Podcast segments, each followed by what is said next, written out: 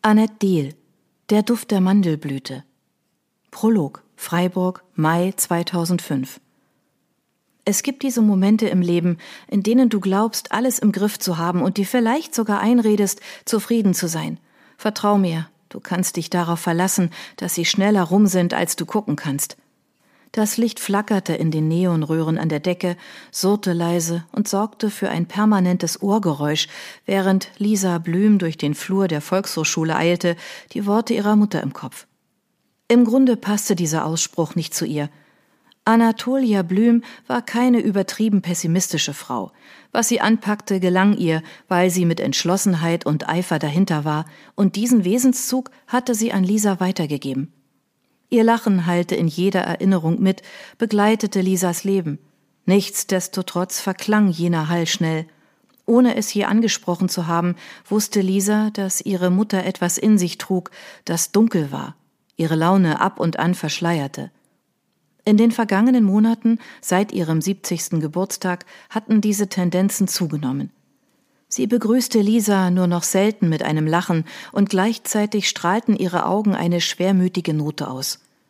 Als Lisa an diesem Abend aus einem Interview mit der Badischen Zeitung gerissen wurde, weil ihre Mutter vom Lörracher Elisabethenkrankenhaus anrief, fühlten sich ihre Worte so wahr wie nie zuvor an.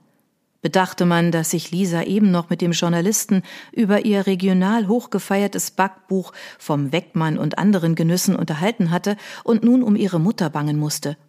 Sie ließ sich von der Rezeptionistin das Telefon reichen und trat in den ungelüfteten Gästeraum. Fast wurde ihr dabei übel. Sie brachte ihre feine Nase zum Verstummen. Seit sie sich erinnern konnte, war es ihre Nase, die den ersten Eindruck einer neuen Situation bestimmte, was jetzt unbedeutend war. Jetzt zählte einzig ihre Mutter. Mama, was ist passiert?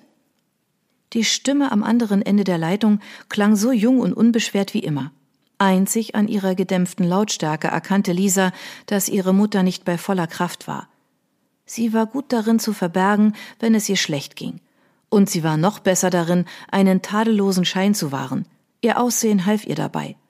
Hätte man sie als Unbekannte gefragt, wie alt sie Anatolia Blüm schätzte, hätte Lisa ihr knappe 50 Jahre gegeben, fast faltenlos wie sie war und mit lediglich einer Handvoll ergrauten Haaren. Erst als sie nun sprach, hörte Lisa plötzlich ihr Alter heraus. Ich bin gestürzt, Schätzchen. Was? fragte Lisa und stöhnte. Sie verfluchte sich innerlich dafür, dass sie ihre Mutter nicht schon früher aus dem alten Haus in Haltingen abgeholt hatte, das viel zu viele Treppen und Stolperfallen barg. Seit dem Tod ihres Vaters lebte ihre Mutter dort allein und behauptete, sie käme zurecht.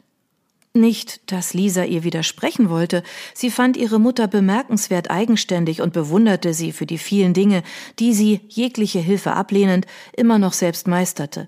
Trotzdem war das Haus nicht für das Alter geschaffen, mochte sie noch so gut in Schuss sein. Hast du dir etwas gebrochen? Was sagt der Arzt? Hast du. Gemach, Schätzchen, Gemach. Das ist es nicht, das mich umbringen wird. Lisa hielt inne. Was soll das heißen? Dass ich sterben werde. Da sitzt ein Tumor in meinem Kopf seit letztem Herbst. Die Welt hörte auf, sich zu drehen. Die Zeit stoppte. Lisa starrte mit unbeweglicher Miene an die kahle Wand ihr gegenüber. Sämtliche Gerüche entzogen sich ihrer Nase, sämtliches Licht verdunkelte sich um sie herum. Ihr war, als überwiege plötzlich nur das Surren der Neonröhren oben an der Decke. Sie wusste nicht, wie viel Zeit vergangen war, bis sie endlich glaubte, sich regen zu können. Sie sollte etwas sagen, aber es wollte nichts kommen. Stattdessen spürte sie das Kitzeln in ihrer Nase, das Ziehen am Gaumen und den Moment nahen, in dem sich ihre Augen mit Tränen füllten. Nein, entfuhr es ihr schließlich. Doch, erklärte ihre Mutter, so ist es. Wie konnte sie dabei so gelassen bleiben? Warum hast du mir nicht längst etwas gesagt? fragte sie. Ihre Mutter lachte. Was hätte das denn geändert? Du hattest so viel um die Ohren und dich gerade verlobt. Ich wollte lieber die letzte gemeinsame Zeit genießen, statt sie mit etwas zu überschatten, das unaufhaltsam ist. Glaub mir, es ist in Ordnung. Wie konnte das in Ordnung sein? Lisa erschauderte angesichts der Abgeklärtheit, die ihre Mutter in sich trug. Es ruhte eine Friedlichkeit in ihren Aussagen, die ihr zeitlebens nicht gegeben war. Als hätte sie sich mit allem abgefunden, als erleichterte sie diese Erkenntnis.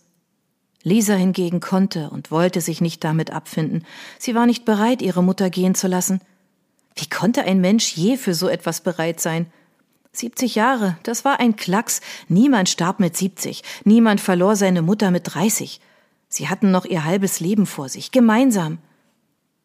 Aber ich will nicht. Plötzlich klang sie wieder wie eine Zwölfjährige. Wer will das schon? fragte ihre Mutter. Trotzdem hatten wir unsere Zeit und sie war wunderschön. Das ist das Wichtigste. Wir haben beide Großes vor. Du hier und ich an einem anderen Ort. Jetzt hör mir zu. Ich habe alles in die Wege geleitet. Du musst nur noch unseren Familiennotar kontaktieren. Er wird dich über alles in Kenntnis setzen. Mama, hör auf. Ich komme sofort runtergefahren. In einer Stunde bin ich da und dann können wir das vor Ort besprechen. Ihre Mutter hustete. Ja, ich weiß. Einzig für den Fall, dass es vorher mit mir zu Ende geht, muss ich dich noch um eine Sache bitten.